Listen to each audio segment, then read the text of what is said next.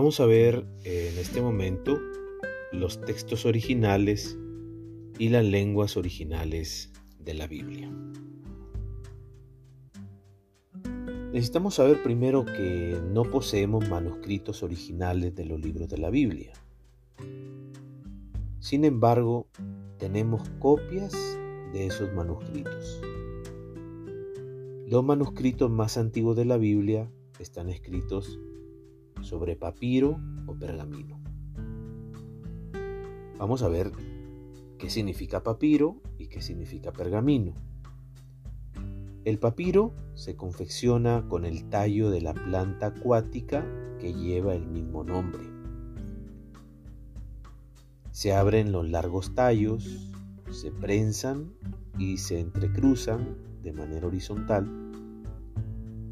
El pliego que se forma es aplastado y luego se deja secar por un tiempo. El papiro es económico a la hora de elaborarlo y se conserva en climas secos, pero tiene la dificultad de ser poco resistente a los cambios climáticos. Veamos ahora qué significa pergamino. El pergamino se hace con la piel de becerro, de oveja o de cabra. Las pieles se estiran y secan a la temperatura ambiente se ablandan con cal y luego se pulen con piedra. Tiene la ventaja de ser más resistentes a los factores erosivos del paso del tiempo que el papiro, pero el pergamino es mucho más costoso que el papiro. Si se raspa la superficie del pergamino, se puede volver a escribir en la misma lámina. Para formar un rollo, se ponían juntas varias hojas. En la antigüedad, tanto para el papiro como para el pergamino, era costumbre encolar o coser las distintas hojas del material para formar largas tiras donde el copista escribía el manuscrito. Luego se enrollaba por ambos extremos, dando lugar a los llamados rollos de la escritura o rollos de la Torá, los rollos de los libros de la ley. Hasta inicios de la era cristiana no se comenzó a usar el códice o códex, que consistía en encolar o coser láminas de papiro o pergamino para formar lo que sería nuestro cuaderno o libro actual. La Biblia se escribió en hebreo, arameo y griego.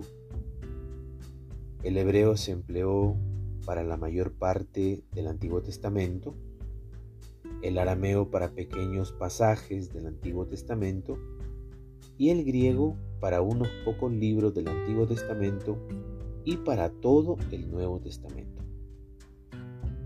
A partir de estas tres lenguas, los filólogos han traducido el texto a varios idiomas modernos. En sí mismas, estas lenguas originales no son lenguas sagradas. Cada una de ellas era el idioma común en la comunicación habitual en el tiempo y la cultura donde vivió el escritor. Secciones del Antiguo Testamento que solo están en arameo. Encontramos Edras, capítulo 4, versículos del 8 al 6. Después tenemos el versículo 18.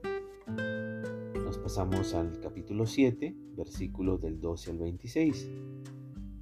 Después encontramos en el libro de Daniel, capítulo 2, versículo 4b, el capítulo 7, versículo 28. En el Génesis, el capítulo 31 y el 47. Y en Jeremías, el capítulo 10 y el capítulo 11.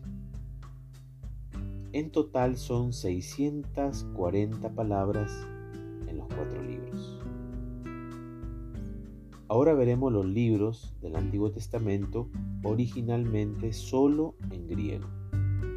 Tenemos el libro de sabiduría, el libro de Macabeos 1, Macabeos 2, Baruch, Judith y Tobías.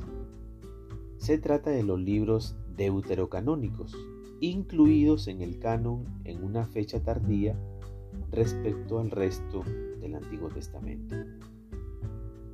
Se pensaba que un séptimo libro, el eclesiástico, formaba parte de esta categoría, pero en los siglos XIX y XX se hallaron manuscritos parciales en hebreo. Hoy día tenemos todo el libro del eclesiástico en griego y aproximadamente dos tercios del mismo también Tenemos lo que es la Biblia de los 70 o la Septuaginta, se le llama así a la traducción griega de las escrituras hebreas que se hizo en la ciudad de Alejandría entre los años 300 y 200 a.C. Posee los 39 libros conocidos del canon del Antiguo Testamento, más los libros deuterocanónicos. Se le simboliza con el número 70 en Romanos, se le llama de los 70 porque según la tradición fueron 70 o 72 eruditos judíos, seis por cada tribu de Israel, quienes fueron los encargados de traducir las escrituras hebreas al griego, que era el idioma más difundido de la época.